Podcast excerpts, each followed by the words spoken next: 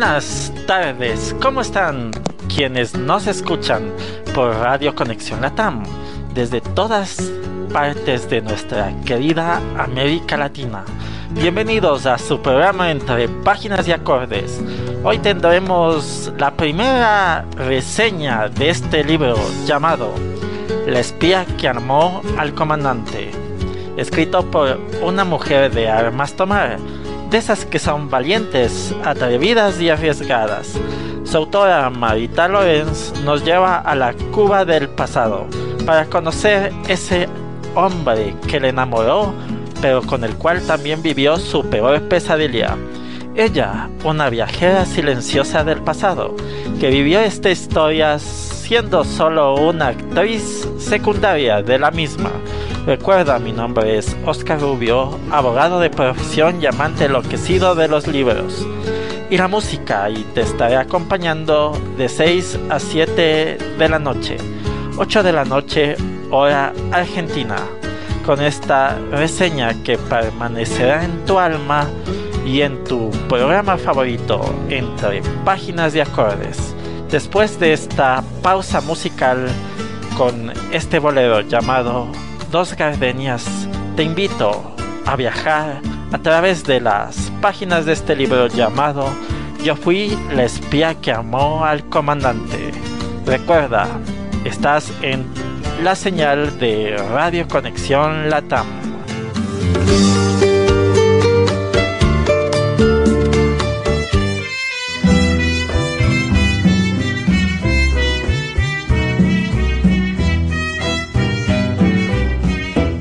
Dos gardenias para ti, con ella quiero decir,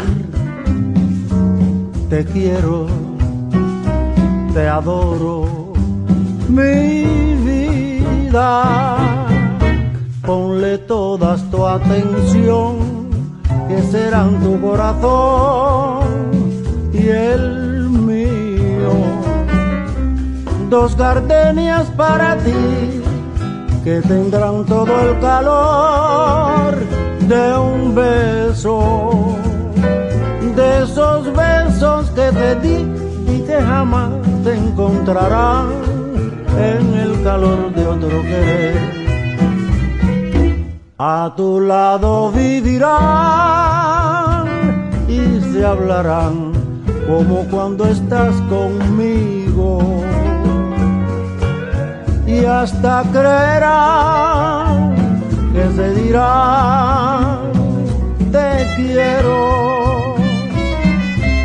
Pero si un atardecer las gardenias de mi amor se mueren, es porque han adivinado que tu amor me ha traicionado porque existe otro querer.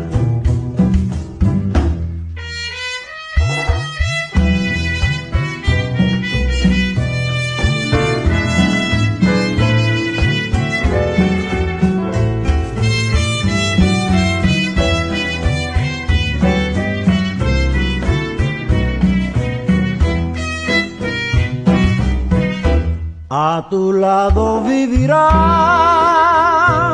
y se hablarán solo cuando estás conmigo. Y hasta creerán que se dirán te quiero.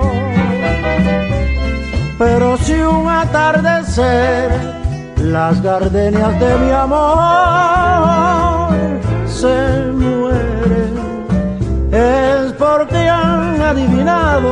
que tu amor me ha traicionado porque existe otro querer. Es porque han adivinado que tu amor me ha traicionado porque existe otro querer.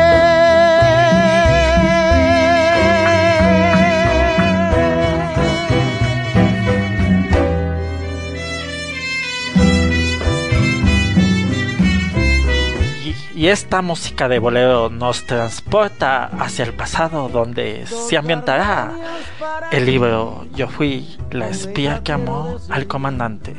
Estamos en tu Radio Conexión Latam y esto fue la canción Dos Gardenias.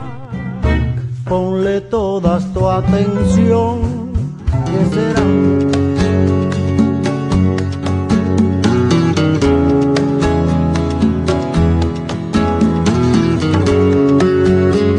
y nos embarcamos al pasado para hablar sobre este libro, el cual recoge muchos pasajes de la historia del siglo XX. Recuerda, este es el libro Yo fui la espía que amó al comandante. Pocas personas pueden decir que han visto pasar una parte fundamental de la historia del siglo XX ante sus ojos no como meros espectadores, sino como casi devorándolas. Ilona Marita Lorenz es una de ellas. Ella nació en Alemania en 1939, en vísperas de la invasión de Polonia.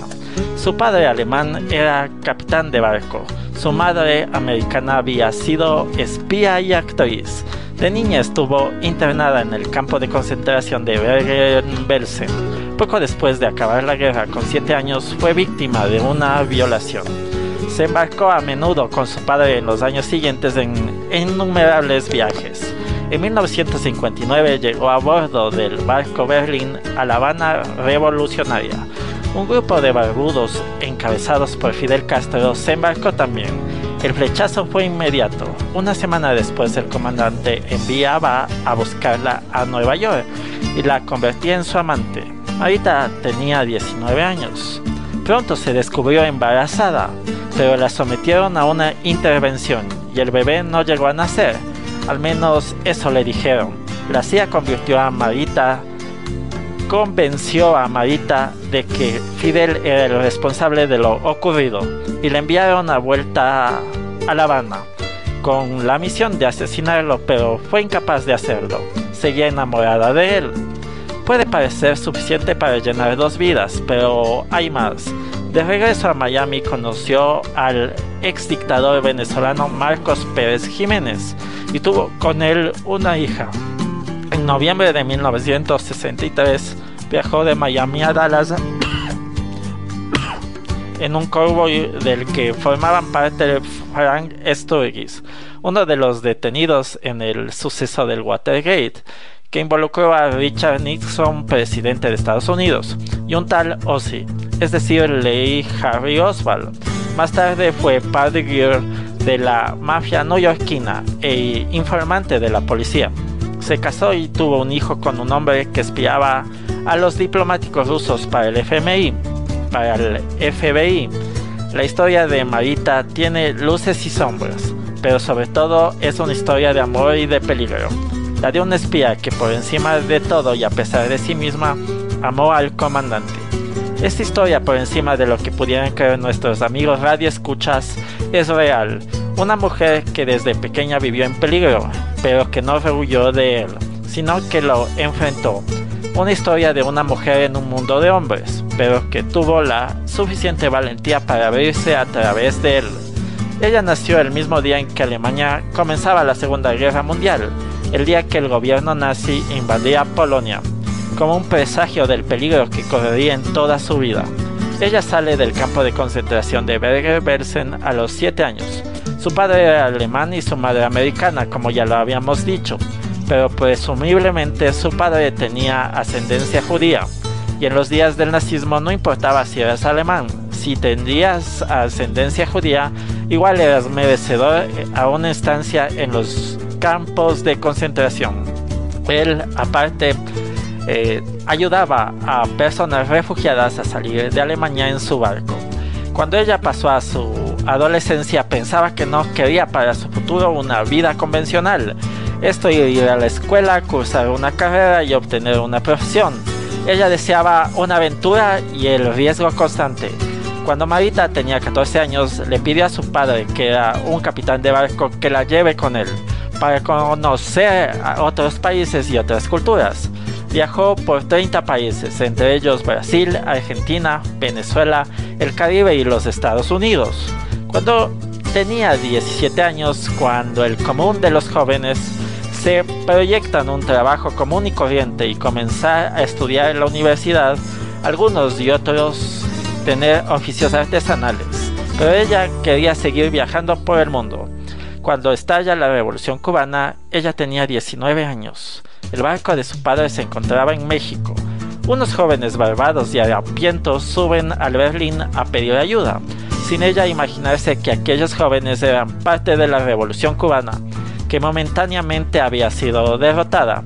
Ahí conoce a Camilo Juegos, Ernesto el Che Guevara y quien sería su gran amor, el comandante Fidel Castro. Su gallardía y don de gentes le enamoran. Ellos deciden tener un romance a escondidas de su padre. Después él se enteraría, pero la dejaría vivir su amor con el futuro dictador cubano. Pero para esto tendrían que esperar porque la revolución estaba en pleno auge y ella lo esperaría como en antaño toda mujer enamorada lo hacía. Quiero creer que en esta época también las mujeres esperan a su amor. Quiero saber de esto en sus comentarios en el chat de la aplicación de nuestra Radio Conexión Latam. Aunque como Fidel era casado, se veían en secreto en un cuarto de hotel donde nuestra heroína se la pasaba sola, en ocasiones conversando con la empleada de limpieza del hotel. En ese estado la tenía muy nerviosa, aunque Fidel la llenaba de mimos, amor y regalos. Todo esto terminaría cuando ella queda embarazada. Como es normal, el dictador cubano se puso muy nervioso y una noche entre extrañas circunstancias, ella se siente muy mal, se duerme de repente, posiblemente sedada y despierta en la cama de un hospital practicada un aborto sin su consentimiento. Esto le causó un trauma irreparable. Soñaba con su hijo muerto y empieza a culpar a Fidel Castro. Los colaboradores del comandante le informan que debía salir del país y le instan, casi obligándola, a tomar un vuelo para Estados Unidos y aterriza en Nueva York, donde conoce a personas importantes sin saber que estas personas instigarían al punto de lavado de cerebro para que ingrese en las filas de la CIA. Después de esta grabación en el cual se habla de la vida de Marita Lorenz, seguimos con la reseña de este gran libro. Yo fui la espía que amó al comandante. Permanezcan en la señal de radio Conexión Latam. Volvemos pronto.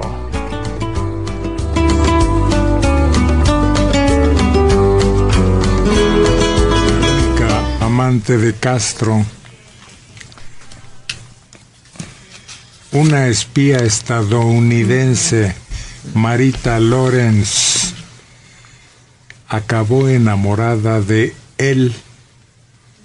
Su historia es de película. Es que está analizándose la vida sexual de Fidel Castro. Y entre las mujeres cercanas, a él aparece esta Marita, Marita Lorenz, quien al final, enamorada de él, de raíces alemanas y estadounidenses, fue víctima del régimen nazi hasta ser rescatada en un campo de concentración. Se asoció a la CIA quien le encargó que se acercara al guerrillero para conocer de cerca al enemigo. Tal fue su implicación que se enamoró de él y quedó embarazada, sin importarle las consecuencias. Se habló después ya del el destino, al parecer un aborto. Marita fue contratada por el gobierno estadounidense y le encomendaron matar a su amante y finalmente dijo que no había podido hacerlo porque seguía enamorada de él. Pero hay más mujeres en esta historia curiosa, fuera de razones de seguridad o por no mezclar asuntos políticos con privados, lo cierto es que los cubanos tenían muchas reservas sobre las aventuras de alcoba de Fidel. Solo hizo pública como para que todos se enteraran sin ninguna censura dos de sus matrimonios. El primero con Mirta Díaz y el segundo con Dalia Soto, quien le acompañó hasta el final de sus días. Hay otras opiniones. Marita Lorenz fue contratada por la CIA para ejecutarlo, pero como seguía enamorada, una de las mujeres más importantes en la vida del líder fue Celia Sánchez, quien lo conoció y fue la primera mujer guerrillera, mano derecha, confidente y aliada suya, que hizo cumplir sus órdenes al pie de la letra.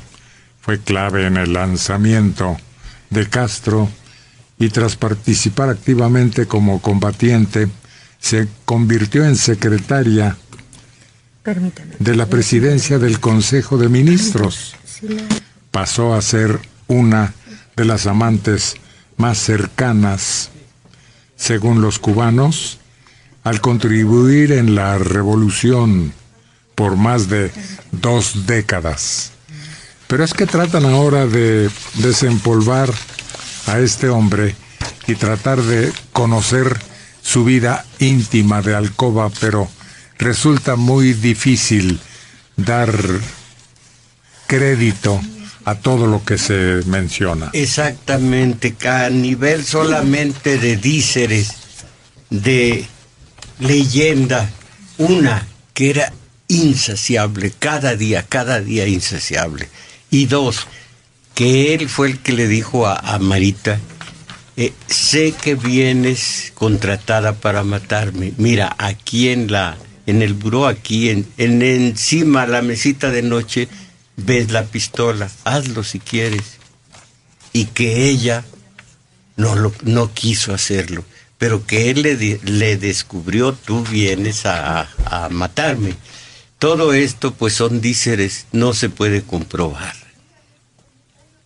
Y en cuanto a hijos, también hay un número que creo que oscila entre 8 y 7, pero le atribuyen más.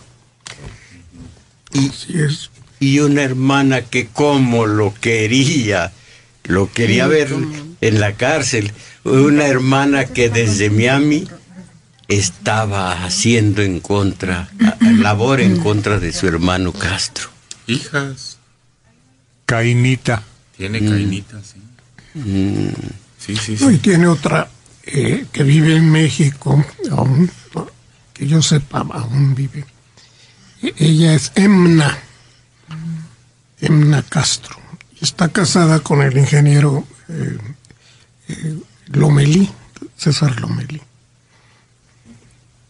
Víctor Lomelí, Víctor Lomelí. El, el hecho de que ella, de que él la enfrentó, sí parece que hay certeza en el dato.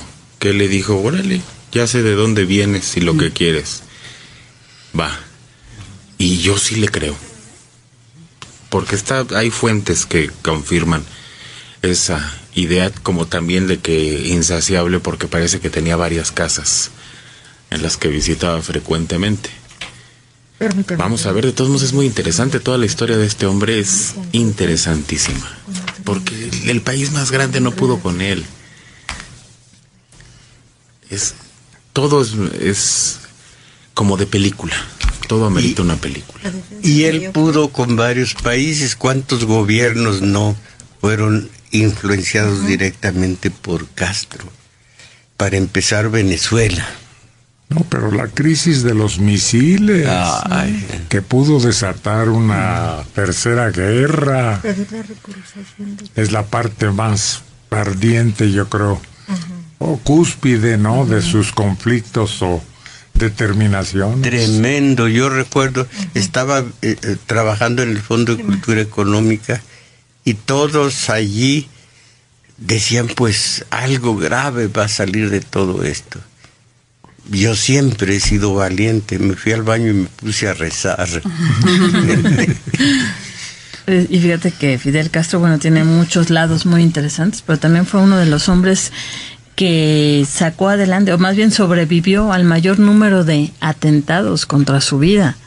Yo sabía la anécdota de, de esta espía, de Marita, con que le había preparado una bebida y efectivamente Fidel Castro sabía que lo iba a envenenar y le dijo, ¿sabes qué? Me la tomo, ¿no? Y ella dijo, no, no, no, no.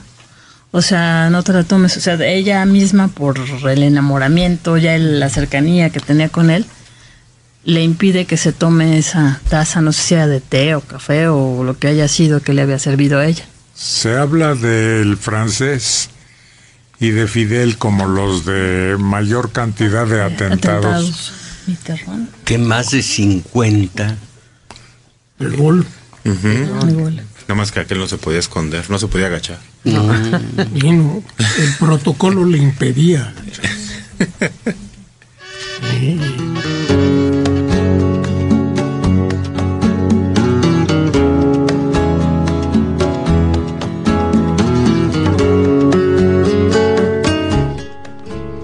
Continuamos con esta reseña del libro Yo fui el espía que amó al comandante en entre páginas y acordes.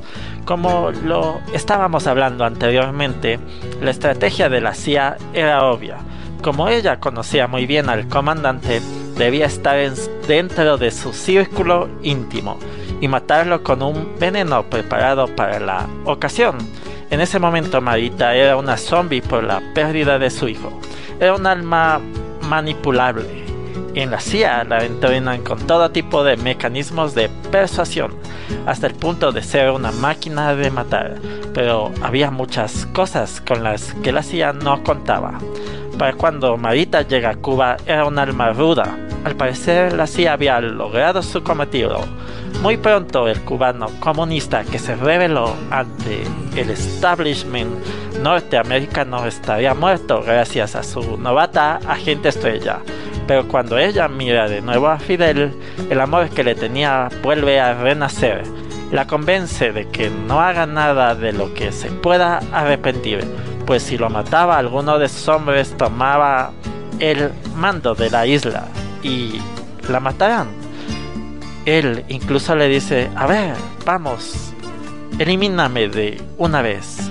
Cuando ella le pregunta sobre el hijo de los dos que nunca llegó a nacer, le convence que él no fue quien mató, quien mandó a practicar dicho aborto, que tiene cientos de enemigos dentro de la isla y que matando al hijo de su amada Marita a él le daría mucho dolor. Y pronto se reinicia un romance nuevamente entre ellos. Pero no fue lo mismo, la confianza se rompió cuando murió el hijo de ambos dejando en ella muchas dudas. Fidel la embarca entonces en un vuelo a, a Nueva York donde tendría relación con la mafia, siendo una especie de showgirl para los capos de la Kosher Nostra, que se llama así a la mafia judía, y otras familias que llevaban a cabo este tipo de ilícitos. Hablamos de los años 60, en la época tardía de esplendor de estos organismos delictivos. Aterriza ¿no? luego en Miami, donde fue una doble espía, con sus relaciones entre la mafia, la mafia newyorkina y el FBI, donde la descubren y tiene que viajar a Dallas, al otro lado del país norteamericano, y mantiene una relación cercana con un, Fran, con un tal Frank Sturgis, el cual quería ser amante de Marita. Ella no quiere nada con él, porque no le atraía. En eso escucha una conversación acerca del complot con un tal Ozzy. Lee Harvey Oswald. Por seguridad, Frank no permite que ella sepa más de esa conversación. Ese complot era en realidad los planes para asesinar al presidente de los Estados Unidos, John F. Kennedy. Cuando regresa a Miami como agente del FBI, es invitada a una recepción muy lujosa, con manjares, licores y pompa, en un homenaje a un millonario el cual no había tenido idea de quién era. Después de todo, los agentes del FBI solo eran invitados para engrosar la isla. La lista conoció a un hombre bajito y rechoncho llamado Marcos Pérez Jiménez, ex dictador de Venezuela. El muy amable, como un abuelito, según ella mismo lo dice en su libro. Ella ya estaba rumbo a los 30 años y él rondaba los 60. Coincidencialmente, el ex dictador venezolano nació al inicio de la Primera Guerra Mundial y ella al comienzo de la Segunda Gran Guerra. Ella se enamoró profundamente de él, de su cariño excesivo, de su don de cuidado y, por qué no, de su riqueza. Todo iba bien con él, pero hubieron coincidencias que la mataron de amor. Volvió a ser amante de una persona importante en la historia mundial y quedó embarazada de él. Al ser un hombre millonario y casado, todo terminó cuando esa hija nació. Tenía que cuidar sus formas. ¿Qué diría su esposa y sus amistades? Era un hombre mayor. ¿Qué iban a decir de él si descubrían las chiquilladas que había hecho con una mujer menor? Y encima sin su categoría. Un hombre anciano pero con la madurez de un adolescente, en resumen. Ella volcó todo su amor en su pequeña llamada Mónica Pérez Jiménez, como hacen las madres solteras. Para comer tuvo que lavar ropa y luego recurrió a la mafia para ser una chica de alterné. En ello conoció, en ello conoció al que fue su verdadero amor, un hombre que espiaba para el FBI a diplomáticos rusos en Estados Unidos. Con él se casó y tuvo una familia, con su amada hija y su nuevo esposo. En sus últimos años vivió en un hogar de retiro en Queens, Nueva York. Posteriormente la trasladaron a Oberhausen, Alemania, donde fallecería el 31 de agosto de 2019 a causa de un paro cardíaco, aunque la noticia de su fallecimiento no se daría a conocer sino hasta el 4 de septiembre. Existe una película de su vida llamada Querido Fidel, la historia de Marita Lorenz, estrenada el 26 de julio del 2002. Esta película está basada en este libro, el cual es su autobiografía que dimos a conocer en este programa, que ella misma publicase en 1993. Esta película está dirigida por Surf Films y distribuida por Canela Films. Actualmente está en veremos en grabación otra película hecha en Hollywood. Será realizada por Sony Pictures Entertainment y tendrá por título Marita, con la actriz ganadora del Oscar Jennifer Lawrence como protagonista. Después de esta pausa musical daremos a conocer una reseña hecha por la página loslibrodecris.blogspot, el cual desarrolla en manera un poco más amplia este libro que hemos traído para ustedes, llamado Yo fui la espía que amó al comandante.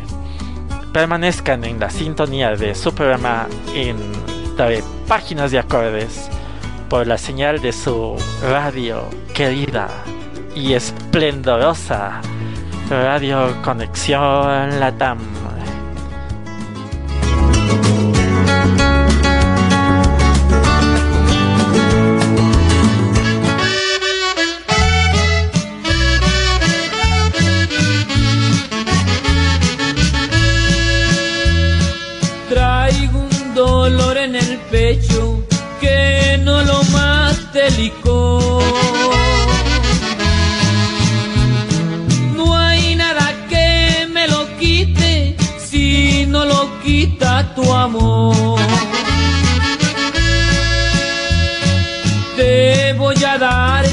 Rosas, una docena no más. Una por todas las veces que tú me has hecho llorar.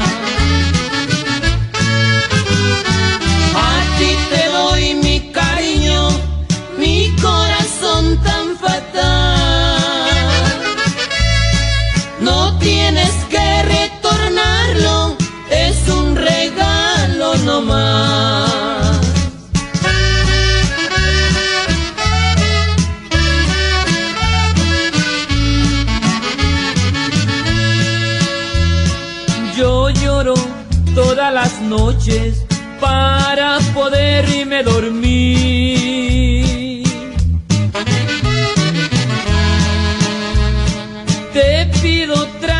llorando que no me dejes morir.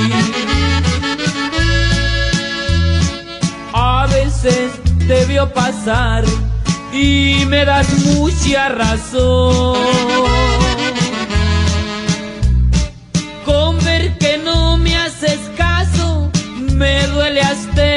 Hasta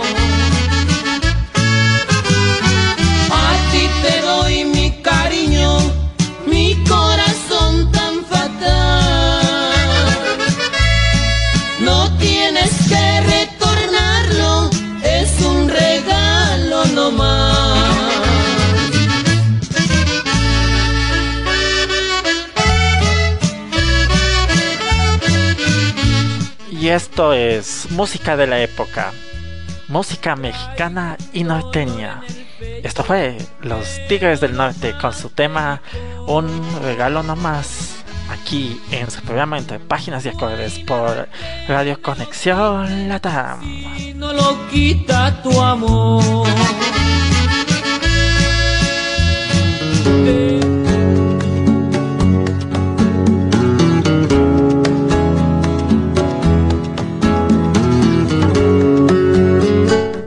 Seguimos con esta reseña de la página Los Libros de Chris.blogspot. Una experiencia de parte de Chris, nuestra bloguera en este programa. Y nos pasa a relatar de la siguiente manera. Compré este libro, es decir, yo fui la espía que amó al comandante en el círculo de lectores, porque tuve que elegir deprisa y corriendo y me pareció que podría estar bien. Y he de reconocer que es muy interesante. Siempre he pensado que yo tengo una familia de lo más aburrida y una vida de lo más normal. Y claro, cuando leo libros de este tipo, me reafirmo. Nuestra protagonista es la pequeña de cuatro hermanos, Joaquín, Philip, Valerie y ella misma. Eso sí, su mami era espía, algo que ya es de tener en cuenta, y su papi, capitán de barco, que se dedicó a llevar espías y a sacar refugiados de Alemania. Marita Lorenz nos presenta parte de su vida. Para hacernos una idea basta leer uno de los primeros párrafos. Nací en Alemania en 1939, unos días antes de que Hitler invadiera Polonia. En la guerra pasé por el hospital de Darmstadt y luego por el campo de concentración de Bergen-Belsen. Sobreviví. Poco después de la liberación, a los 7 años, fui violada por un sargento estadounidense. A partir de ahí empieza una aventura permanente en la que conoce a personas de lo más variopinto, con una enorme influencia en la historia del siglo XX. Eso sí, parece que a lo que ella más le marcó fue su relación con Fidel Castro, con quien tuvo un hijo al que ella no pudo conocer ni criar. Y Fidel es una de las personas a las que más defiende en todo momento, a pesar de los pesares y con todo lo que tuvo que pasar. A mí no es una de las personas que mejor me caiga, la verdad, pero ha subido algún puesto en la escala cuando Marita nos dice. Fidel confesó que no era un político y se reconocía abrumado ante los retos y las obligaciones de todas las promesas que había hecho y ahora tenía que empezar a cumplir. Me ha llamado la atención porque yo creo que eso es algo que los políticos de hoy no se plantean en absoluto. Como su relación con Fidel era muy buena, la CIA la convenció para que volviera a Cuba a eliminarle. Vaya, lo normal en estos casos. Estás enamorada de alguien y vas y le matas pero su reacción allí me ha gustado mucho. Marita nos dice, una vez sola en ese cuarto reflexioné que si había algo a lo que no tenía derecho era quitarle la vida a alguien por razón alguna, y menos política, que además a mí me importaba un carajo. Recomiendo que se lea este libro para darnos cuenta de lo que puede haber en el mundo, para aprender un poco más de la historia del siglo XX y para pasar un buen rato. Y cierro con el mantra de Marita para las situaciones de peligro. No hables, no pienses, no respires. Y nosotros también cerramos este programa, esperando que hayan tenido un momento de información acerca de un personaje histórico escondido entre las sombras de los hombres que han dominado el devenir histórico. Valga la redundancia. No me quiero despedir sin saludar a Arquetipo Consultora, a Jesse Leiva, Chris Portilla y Carlos Rodríguez, y a todos quienes me han apoyado en este camino llamado radio. Esta es una despedida, pero como diría Papo en su canción a Sandy, no es un adiós, sino un hasta luego. Y tengan mucha suerte en sus actividades, que tengan una feliz noche y dulces sueños. Hasta el próximo miércoles en un programa más de Entre Páginas y Acordes.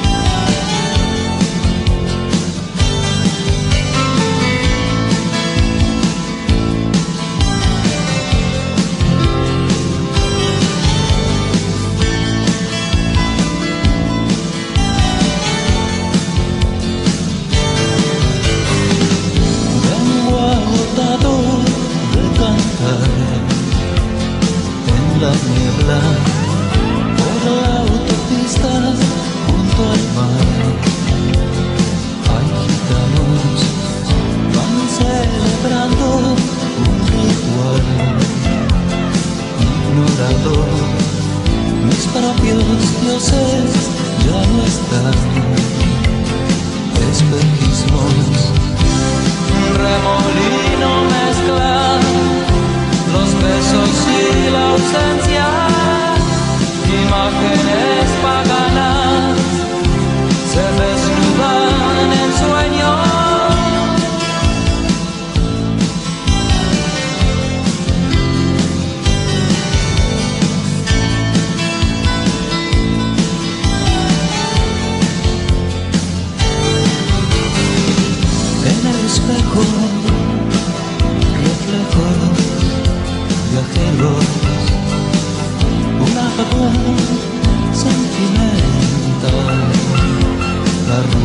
cosas, vuelve el deseo y la ansiedad de este cuerpo. Mi boca quiere pronunciar el silencio.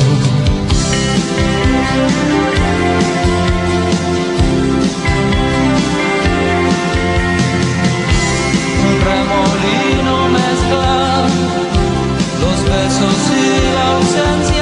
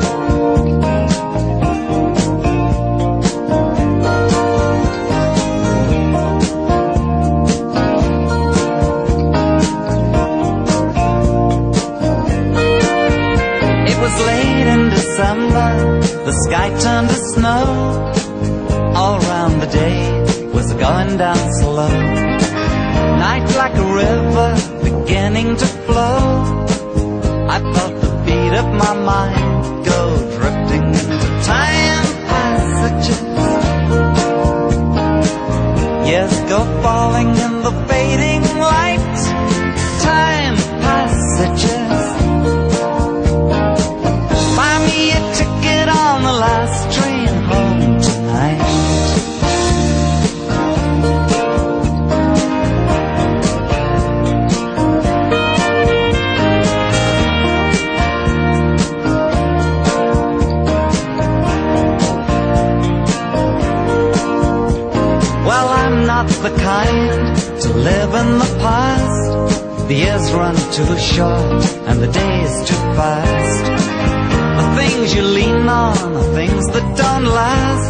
Well, it's just now and then my line gets cast into these time passages.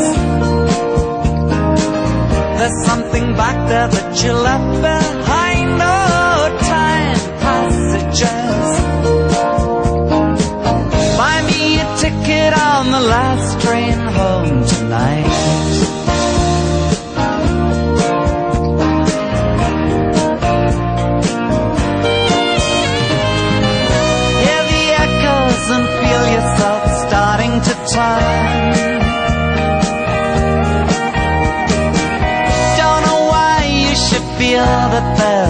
Something to learn.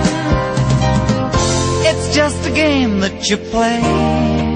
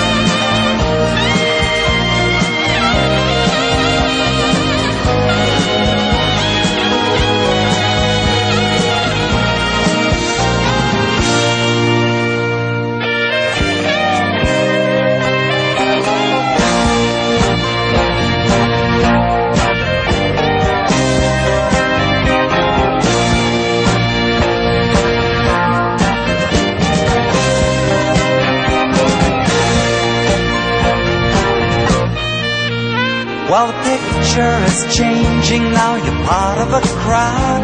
They're laughing at something, the music's loud. A girl comes towards you, you once used to know. You reach out your hand, but you're all alone in those time passages. I know you're in there, you're just out of sight. Oh, time passages.